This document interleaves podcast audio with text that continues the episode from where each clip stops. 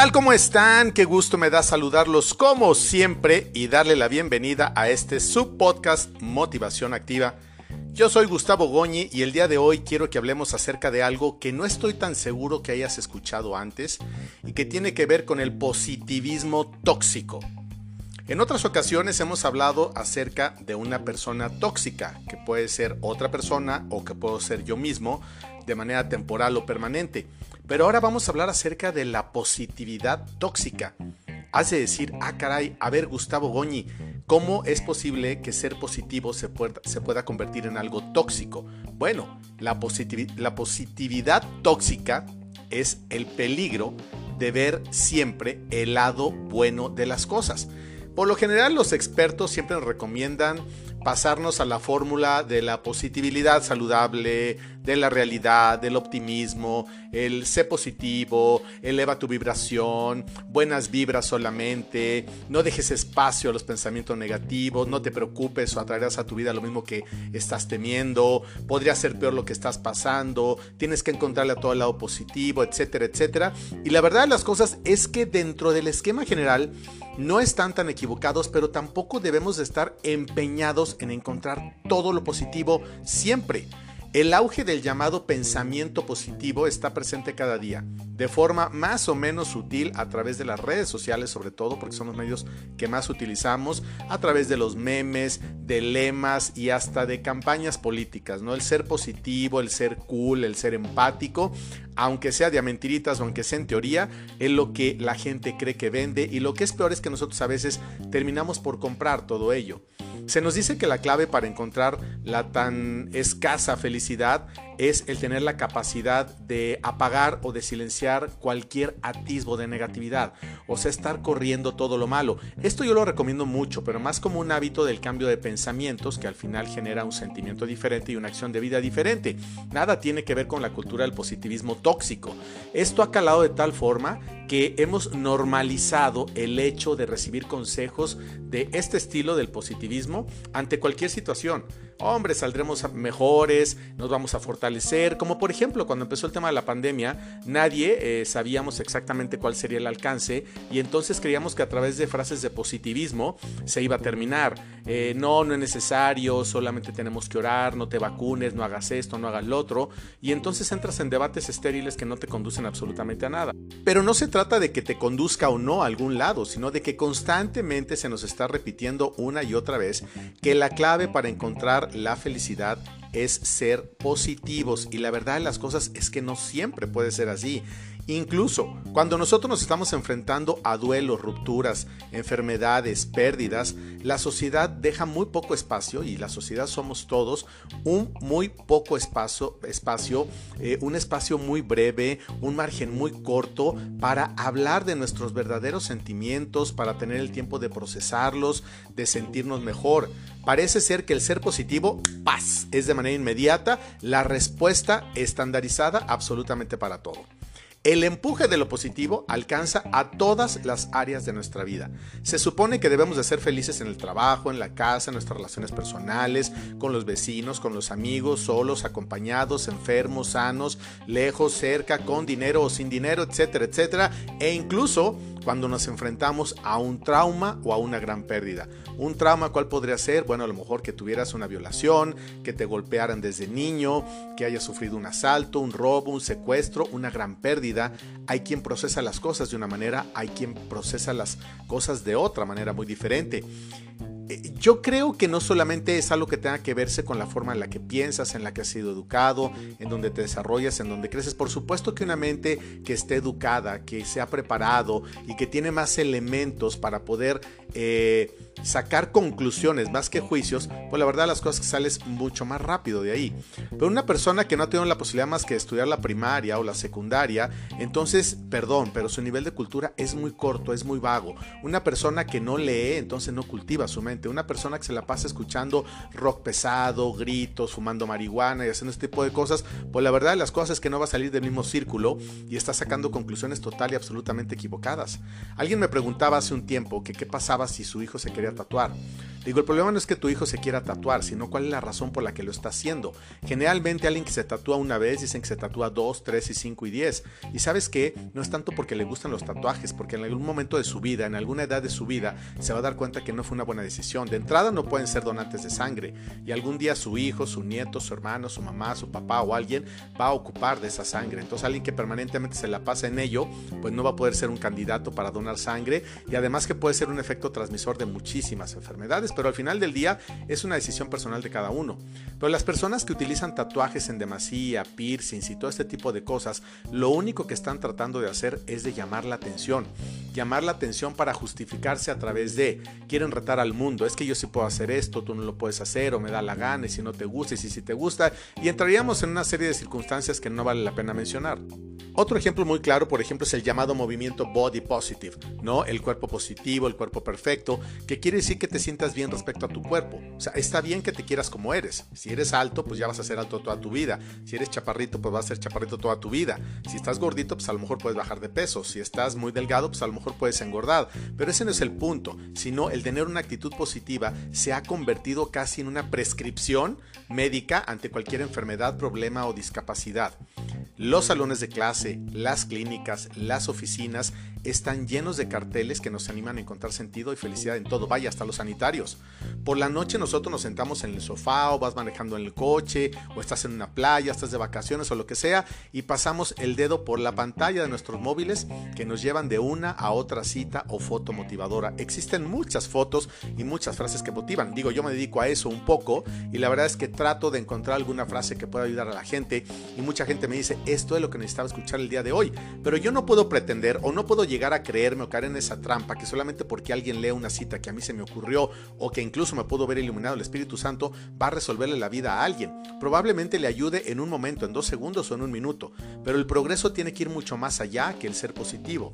Si nosotros no nos decidimos a cambiar las cosas, a sonreír porque tengamos que sonreír, sino solamente por un tema de, de fingimiento, entonces ese positivismo y esa perfección y esas buenas vibraciones solamente son porque nos las están empujando, porque las estamos inventando o porque creemos que a través de ahí es como vamos a lograr encontrar un piso de equilibrio, un piso de felicidad, un piso de armonía, un piso de amor y la verdad es que está muy lejos de todo ello.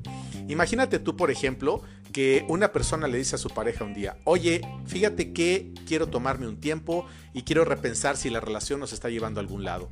Este mensaje de pronto te va a tomar desaprevenido, tu mente va a ir de un lado a otro, vas a entrar en miedo, en pánico o quizás en agradecimiento porque ya no querías estar ahí, pero no tiene la menor idea de cuál va a ser el próximo paso de tu pareja o el tuyo mismo. De pronto tú decides quedarte de ver con un amigo o una amiga para contarle qué es lo que está pasando, tu tragedia, etcétera, etcétera, y de pronto ves un gran silencio en la otra parte y entonces en vez de que tú esperes que te va a decir algo que te pueda ayudar, solamente te dice, bueno, piensa en todo lo que vas a aprender gracias a esto, además pues, estamos en verano, podemos irnos de vacaciones un fin de semana, conoce gente, date la oportunidad, etcétera, etcétera, podría haber sido mucho peor, en, en fin. Entonces, de pronto dices, a ver, ¿en serio? Yo no esperaba eso de, respuesta. Digo, no tampoco que te tiren al suelo más de lo que ya estás, pero el tema de la positividad, de la positividad, perdón, bien usada, debe ser una herramienta estupenda para mejorar nuestro bienestar. Pero ojo, nosotros nos quedamos generalmente anclados en el tema de la negatividad y eso es lo que por supuesto no nos va a ayudar en absoluto. Es muy difícil que en un momento de obscuridad, de enfermedad, de traición, de accidente, de secuestro, lo que sea, tú trates de ver lo positivo y de sentirte agradecido. Obviamente una mente fría, una mente estudiada, una mente capaz, una mente en equilibrio estará desarrollada y tendrá la capacidad de tomar decisiones más acertadas y mucho más aún si estamos de la mano de Dios.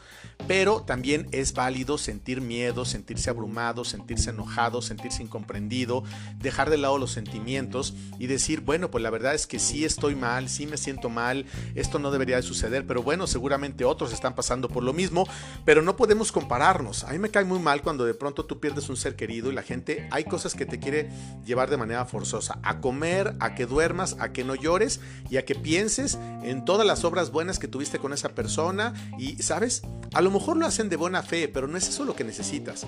A lo mejor lo que necesitas es distancia, es silencio, es que estén cerca de ti, quizá que te un abrazo, si tú quieres hablar, que hablen, y si tú quieres reír, que rían, y si quieres preguntar algo, pues que te respondan. Pero lo mejor es estar como un poco al margen y a la distancia. Cuidado, la positividad, a ver, mira, por ejemplo, la positividad bien usada es una herramienta estupenda para mejorar nuestro bienestar. En eso no hay ningún, ninguna duda. Pero debemos de tener mucho cuidado. No es lo que ha dicho o lo que se ha hecho que sea falso o cierto. ¿Seguro nosotros vamos a aprender de la situación? Por supuesto que sí. ¿Que podría ser peor? Por supuesto que sí. ¿Que hay gente que está más, más, eh, más mal que nosotros? Por supuesto que sí. Pero eso no quita que nuestro cuerpo y nuestra mente se mantengan o estén alerta ninguna palabra como el todo va a estar bien, dale vuelta a la hoja, otros han podido, ¿por qué tú no? etcétera, etcétera. O sea, eso no nos va a resolver absolutamente nada. Lo que hemos de tratar de hacer es ser empáticos con nosotros mismos primero. Forzarnos a ser positivos nos conduce a una depresión aún mayor, porque a fuerzas tengo que ser positivo, a fuerza tengo que ver el bien de las cosas, etcétera, etcétera, etcétera. Tenemos que evitar el reprimir las emociones también negativas, son válidas. Gritar, enojarte, etcétera, está totalmente comprobado que cuando todo lo almacenamos y todo lo guardamos, cualquier cosa que se te caiga una taza, que se vaya la luz, que se te salga el perro, te vuelve loco, te pones histérico y armas un tango que dices, a ver, ¿es neta? ¿Por qué te estás comportando así?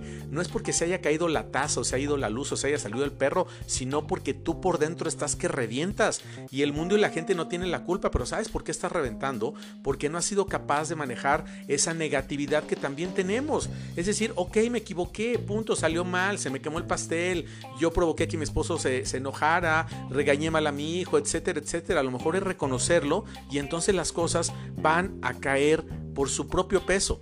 Mira, vamos a analizar, por ejemplo, unas frases que son muy típicas de la positividad tóxica que todos hemos pronunciado o que alguien nos ha dicho. A ver cuáles te suenan. Gustavo, me voy a poner en primera persona. Gustavo, todo sucede por una razón. Ah, mira. Hombre, sé positivo, Goñi. Ah, ok. En medio de una tragedia, ¿no? La vida nunca te va a traer una situación que no puedas manejar bueno, es probable, yo soy católico, dicen que Dios nunca te da más algo de lo que tú puedas manejar, pero de pronto esta frase como tal, pues no te checa tanto y más si viene de alguien que sabes que no tiene una buena relación con Dios o que ni siquiera lo conoce. El tiempo lo cura todo. ¡Ámonos! Esto no es cierto. Además, decirle a una persona que todavía no ha superado una situación dolorosa o difícil puede hacer que se avergüence de sentirse como se siente. Porque a lo mejor, oye, tengo 10 años que perdí a mi hijo y entonces no he logrado superarlo. Entonces el tiempo no ha curado nada. Mentira, el tiempo no cura. Lo que pasa es que el tiempo sana y uno va entendiendo las cosas desde una óptica totalmente diferente. Hombre, no te preocupes, todo irá bien. Y acabas de chocar tu coche que todavía no lo asegurabas. Entonces todos tus ahorros están hechos añicos y a lo mejor quizá golpeaste otro coche mucho más costoso que el tuyo y hay una persona lesionada. Todo irá bien. Oye, no llores. Tu mamá ya está en el cielo. Carajo, déjame llorar. O sea, ya sé que está en el cielo, va camino al cielo, me voy a encargar de que así sea, pero déjame llorar. No reprimas mis sentimientos. Oye, coñi, tienes mucho por lo que sentirte agradecido. Pero por supuesto que tengo mucho de, de, qué sentirme agradecido. Pero también es posible que yo esté a disgusto, que esté enojado y que de pronto reclame un poco hasta Dios, ¿sabes? A Dios le encanta que le reclamemos y que lo pongamos a prueba. Oye, por lo menos no te ha pasado tal o cual cosa, ¿eh? Fulanito, fulanita, híjole, mira, si yo te contara, a ver, la comparativa con otra persona, además de que es cruel y no debería ni siquiera hacerse, tampoco me va a resolver a mí la situación. Gustavo Goñi, la actitud es todo. Vámonos, un, dos, tres, cuatro. Dales dos vueltas a la manzana y todo va a cambiar. Piensa positivo y todo será positivo. No, no, no, no, no. Esto es un ejemplo de simplificación extrema de la realidad. O sea, quieren que hagamos pequeñito algo que sí está sucediendo. La actitud es uno de los puntos, sí, efectivamente, pero no lo es todo, e insisto, a su propio tiempo. Otra más, agradece todo lo que has aprendido. Ya lo dije anteriormente, por supuesto que vamos a aprender, sobre todo aprendes más de los trancazos, de los madrazos, de, todo eso que nos duele, que nos lastima, por supuesto que aprendemos, pero pedirle a una persona que en este momento está traumatizada o dolida, que se muestre agradecida por lo que le está pasando, la verdad es que no es lo adecuado. Hombre, Gustavo, ya deja de quejarte, podría ser peor. Pues sí, pero también está siendo malo en este momento. Esta frase minimiza nuevamente la realidad del otro y le dice que su sufrimiento no está justificado o que lo está exagerando. Y la verdad es que no es así. Otra, y con esta voy a cerrar, no te rindas nunca. ¿Cuántas veces leemos, decimos y hacemos esto? A ver, repite el no te rindas nunca o dices en una persona que quedó eliminado de las Olimpiadas. Una persona que por una milésima de segundo no se ganó la medalla de oro. La verdad es que no le va a encantar, porque todos los que compiten van por la de oro. Bueno, ya si no se pudo la de plata. Ok, ya en el menor de los casos, por la de bronce. Pero todos los demás se quedaron en el camino. Ah, no te rindas, sigue luchando. Ok, en el deporte es un tema de preparación, de disciplina y de muchas cosas más. Pero sabes qué? No se trata de que no te rindas, sino de que a lo mejor no lo lograste en este momento y punto. Tenemos que tener mucha resiliencia para hacer las cosas. Ahora has de estar diciendo, a ver, Goñi, bueno, ya me abrumaste con tantas frases que me dicen o que seguramente yo he dicho. Ahora, si ya sé que lo que no debo de decir, ¿Cómo puedo yo ayudar a otra persona o a mí mismo a que se sienta escuchada, atendida, comprendida y que la famosa palabra de empatía pueda este, surgir efecto? Bueno, ahí te van. A mí se me ocurren una. Bueno, no una, se me ocurren varias. En el punto en que tú que ahora me escuchas te encuentras en una situación muy complicada, la que tú quieras o trae a tu mente alguna situación muy complicada, muy dolorosa, no cosas simples, cosas verdaderamente complicadas y dolorosas. Yo te podría decir, siento mucho que estés pasando por todo esto. Yo aquí estoy para escucharte si necesitas hablar de ello. Esa puede ser una. Te creo. ¿Puedo hacer algo por ti? Esa es otra. Tú te conoces mejor que nadie. Esa es otra. Las relaciones son complicadas. Confío en que estás haciendo lo mejor para ti. Esa es otra. Esto debe de haber resultado muy difícil, te debe de estar resultando muy difícil. Nada más. Te apoyo en tu decisión. No sé qué decirte, pero si quieres, me quedo contigo. Y la más importante, te quiero. Frases muy pequeñas, muy cortas, que sí están demostrando, o que sí nos están demostrando, que alguien está con nosotros, que alguien, a pesar de que no entienda, trata de entenderte. El ponernos en los zapatos de los demás no es tan sencillo si yo calzo del 8 y tú del 4. Va a ser muy complicado, va a ser muy difícil. Ah, bueno, pues así de complicado y difícil puede ser para una persona, una situación que puede estar enfrentando, que para ti en lo personal resultó mucho más sencilla sortearla cuando la pasaste. Un ejemplo, la pérdida de un ser querido. Hay personas que pueden estar metidos y sumidos en una depresión absoluta y total.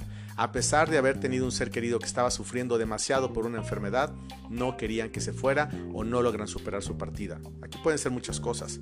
El miedo, la culpa, el no estar preparados, un accidente, un secuestro, en fin, cualquier circunstancia que haya sido y que es válida porque, insisto, cada uno procesa y procesamos las cosas de una manera diferente. Pero eso no quiere decir que si tú pasaste por algo parecido, la otra persona tenga que pensar, actuar y sentir exactamente lo mismo que tú. A lo mejor yo en el caso de la pérdida de mi madre estaba y estoy y seguiré tan cercano a Dios que logré entenderla en toda su perspectiva. ¿Que me he sentido mal? Por supuesto que sí. ¿Que he llorado? Por supuesto que sí. ¿Que he perdido la calma? Por supuesto que sí. Pero un par de veces a lo más y dura unos cuantos minutos. No estoy abajo de la cama todo el tiempo, no ando por los rincones llorando y no ando causando lástima con mi rostro en la calle. No estoy deprimido, no estoy ahogándome en alcohol, no fumo, no me drogo, no nada. O sea, no estoy buscando un escape en todo eso para tratar de aplacar mi dolor o mi culpa. La verdad es que estoy en calma y estoy en paz. Cuando nosotros no tenemos calma y paz, entonces todo lo anterior se vuelve muy complicado. El tratar de superar, de salir, de hacer algo. Entonces, el resumen de este podcast es que el positivismo también puede ser tóxico. No todo puede ser perfecto siempre, no todo es perfecto siempre, no todo se resuelve por decreto y no todo es tan sencillo como parece o como se dice. Yo te invito a que te relajes, a que dejes que las cosas fluyan de manera natural y por supuesto lo que siempre digo, pido y recomiendo. Acércate a Dios, no solamente en pensamiento y en un deseo y en una postal que tengas colgada en tu cuarto, en tu libro o en algún lugar. Todo el mundo trae un rosario o alguna imagen en los coches esperando que sea más un amuleto que una realidad. Oras, rezas, acudes a misa una vez a la semana, platicas con Dios, vas a visitarlo a su casa. Su casa es una iglesia donde hay un foquito rojo. No importa qué tan bonita, majestuosa sea o qué tan pequeña o alejada esté. Lo importante es que tú tengas y formes una cercanía con Dios.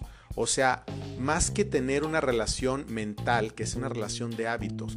Una persona que tiene a Dios en su vida es una persona que es buena, que siempre está de buenas, que siempre está viendo la parte amable, pero no está en un positivismo tóxico, que también sabe estar triste, que también se enoja y que también entiende que las cosas a veces, o, mejor dicho, la mayoría de las veces no salen como uno quisiera. Hoy es que yo me porto tan bien, le pido tanto a Dios y trato de agradarlo tanto, ¿por qué me va tan mal? No, no es que te vaya mal, es que también dependes de terceros, de cosas que están alrededor, pero sabes que Dios sí te cuida, Dios sí te protege, a ti, a mí y a todos, creamos o no, porque nos ama. Esa es la gran garantía, que Dios nos ama profundamente.